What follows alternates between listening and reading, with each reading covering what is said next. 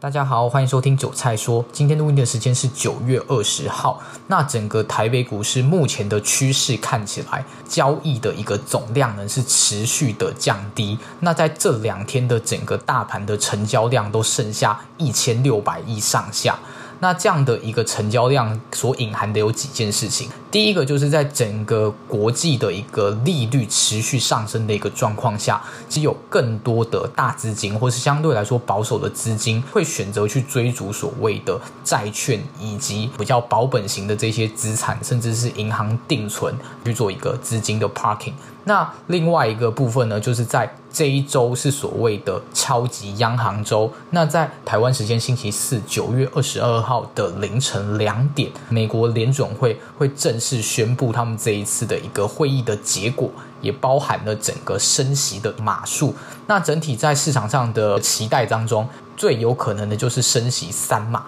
那再加上前一两周的整个通膨的一个整个成长率还是来到了八点三个 percent，所以呢，甚至有人预期联总会是有机会一次升息四码。四个零点二五的基点，也就是说，它一次升息一趴了，是存在可能性，但最高的机会会是零点七五个 percent。那在这样的一个状况下，其实很明显能看到美元指数就是一直走强。那台币在上一支影片应该有提到，我认为会贬破三十一的大关之后再向下贬一段。目前的整个汇率已经来到了三十一点四、三十一点五，在过了三十一的这个关卡之后，也是呈现一个急贬的态势。那整个台湾央行对于国际间持续升息的一个态度，都是以尽量不要升那么多，而去影响到整个出口产业为一个出发点。那这一次市场上预期台湾央行最有可能做的两个政策，第一个就是升息，但是它只升息半码。也就是零点一二五 percent，那这样的一个半码，其实跟美国假设升息三码，其实它的差距就非常非常的大，差了零点六二五个 percent。其实对于资金 parking 的一个效益来说，对于外资来说，他们绝对会在资金面上做一个撤离，这是毋庸置疑的。再来第二个部分就是针对存款准备率的一个调升，它整个存款准备率是预计会调升一个 percent。那一个 percent 就是说，银行在央行那边存备的不可以放贷出去的资金要提升一个 percent 啊，就是多存一个 percent 在央行那边，隐含着就是造成供给面的减少，进而去使整个利率去走升。那这是央行这一次射出的两把剑，在市场上的预期会这么做啦。那目前还没有正式宣布，那当然还是要以最后央行这边正式公布的一个结果为准。那整个资金面在被抽离的一个状况下，其实完全没有量能状况，其实是真的不太有利于整个台北股市的一个爬升。再加上资金面抽低的状况下，呃，这些法人的资金就非常非常的重要。但是因为利率的影响，外资的撤离是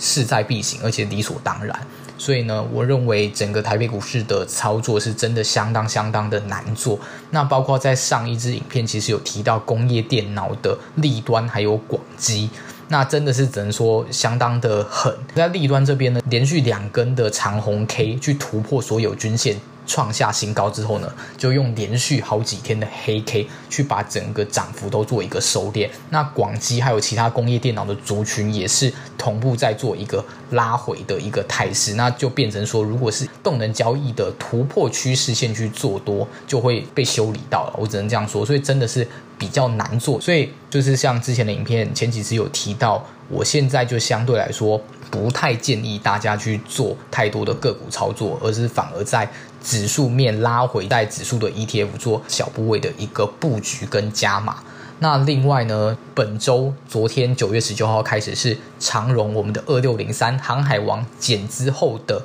第一个重新开始的交易日。那在昨天就是出现一个重挫，几乎快要灌到跌停板去。那整个开盘的走势基本上就是开低，然后走低，然后之后最后继续杀，就是一路往下杀。那基本上只要你在盘中做多的这些当冲客，其实全部都是全数炸裂。那刚好有看到 PTT 其实有统计，在元大北港的这个分点，甚至在昨天单日的整个长荣就亏损超过两千万之多。那真的也是非常非常的恐怖。那今天的整个航运类股相对来说没有再跌了，因为今天大盘其实是反弹了，涨了一百多点嘛。那今天的航运类股其实就是开盘之后有比较震荡，甚至长荣有一度翻黑，但是很快又收敛，收到平盘之上了。那整个还是技术面非常非常的弱势，包括近期这上个礼拜以来反弹比较多的散装航运也是呈现拉回的一个走势，所以就是说在技术面上，